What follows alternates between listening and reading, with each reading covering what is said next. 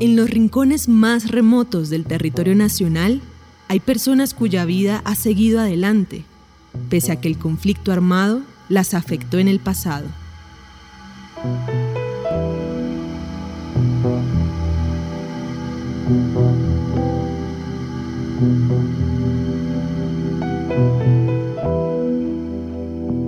Marta Yunda vive en la casa que queda al frente de la estación de policía de Algeciras, Huila.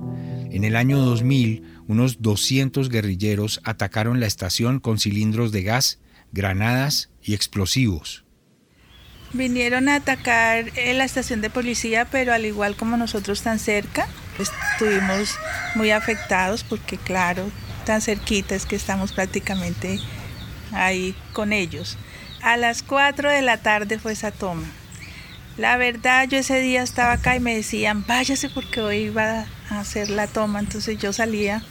Ese día cogí un bus y iba para Bogotá y cuando iba yo iba pendiente de, las noticias. Cuando yo escuché que la toma en Algeciras, yo me vine y yo pensaba encontrar la casa en el piso. Pero gracias a Dios, como es un bareque antisísmico y resistente, encontré la casita sin puertas, eh, todos se llevaron porque después de la toma vino la gente y se llevaron todas las cositas. Pero yo aquí resistí y aquí estoy. Los cilindros los tiraron y cayeron sobre un árbol grande de, guayaba, entonces el cilindro se devolvió hacia la parte de atrás. Si no hubiera sido por ese árbol de guayabo, pues se había destruido más esta casa. Yo después de esa toma yo regresé, pero entonces siempre me daba miedo. Yo me iba y volvía, me iba y volvía. Acá vivía un personaje del pueblo que no tenía dónde vivir y también vivieron unas señoras que no tenían un espacio para vivir. Y yo les decía, no se queden porque es peligroso, pero ellas no tenían un espacio y se quedaron. La Coalición Internacional de Sitios de Conciencia y Javeriana Estéreo Bogotá presentan la serie radial 50 vidas. El capítulo de hoy, Queremos esa parte bonita.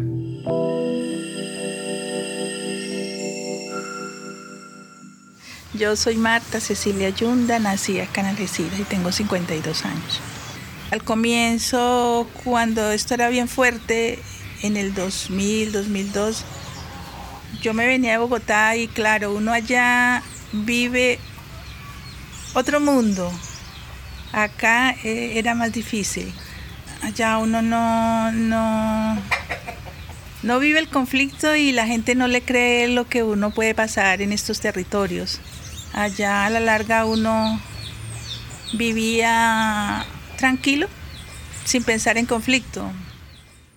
Los 2000 fueron años muy difíciles en Algeciras, con múltiples ataques guerrilleros. Una vez yo estaba acá y yo siempre pensaba en los niños. Esos niños ya son grandes y ya hay unos que son abogados, psicólogos.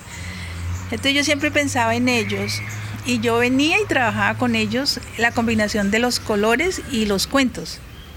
Y nos tocó aquí una balacera con los niños.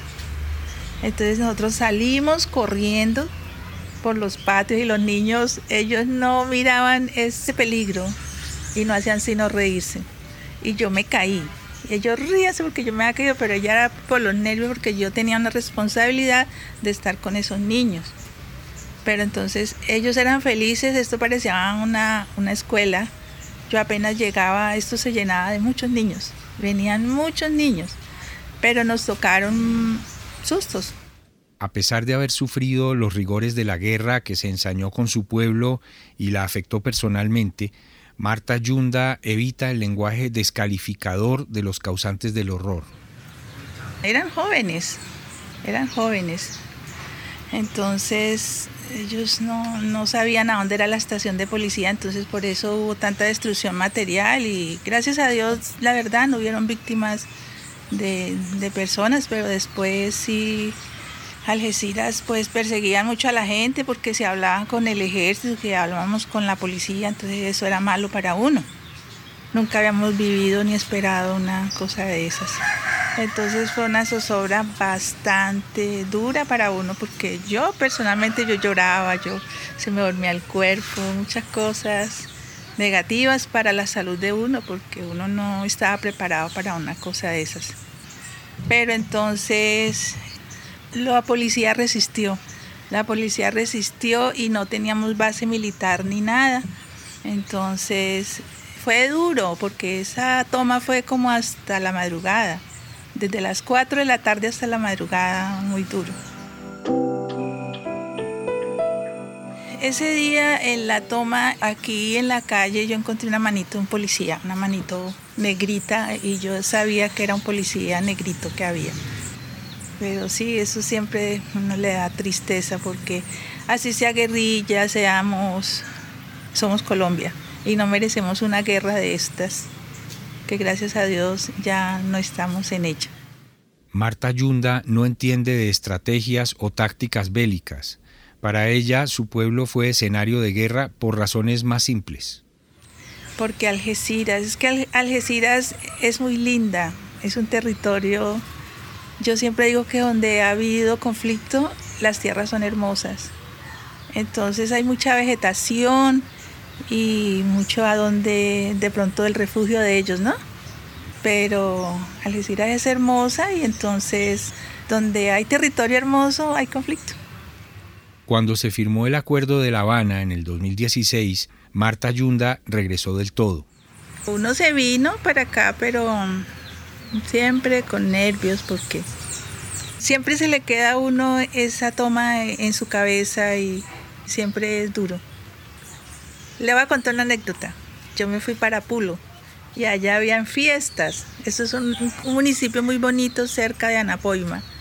Y estaban los voladores y yo enseguida para la tierra refugiarme. Queda uno con esa memoria, ¿no? Que eran tomas y que tenía uno enseguida que refugiarse. Cualquier explosión, cualquier ruido, uno no quedaba bien, uno siempre le queda a uno la huella. Pero Marta Yunda volvió definitivamente y convirtió su casa en un lugar de reunión. Fue cuando yo dije, bueno, ojalá sea la paz. Y fue cuando decidí, yo dije, no, tengo que dar un aporte a la comunidad y fue cuando ahí nació los cursos del SENA, los encuentros culturales. Acá ha venido la red de turismo departamental. Hicimos un encuentro de danzas, un encuentro gastronómico. Hemos hecho ese cambio de la cara del conflicto. Ya no queremos guerra, sino queremos esa parte bonita.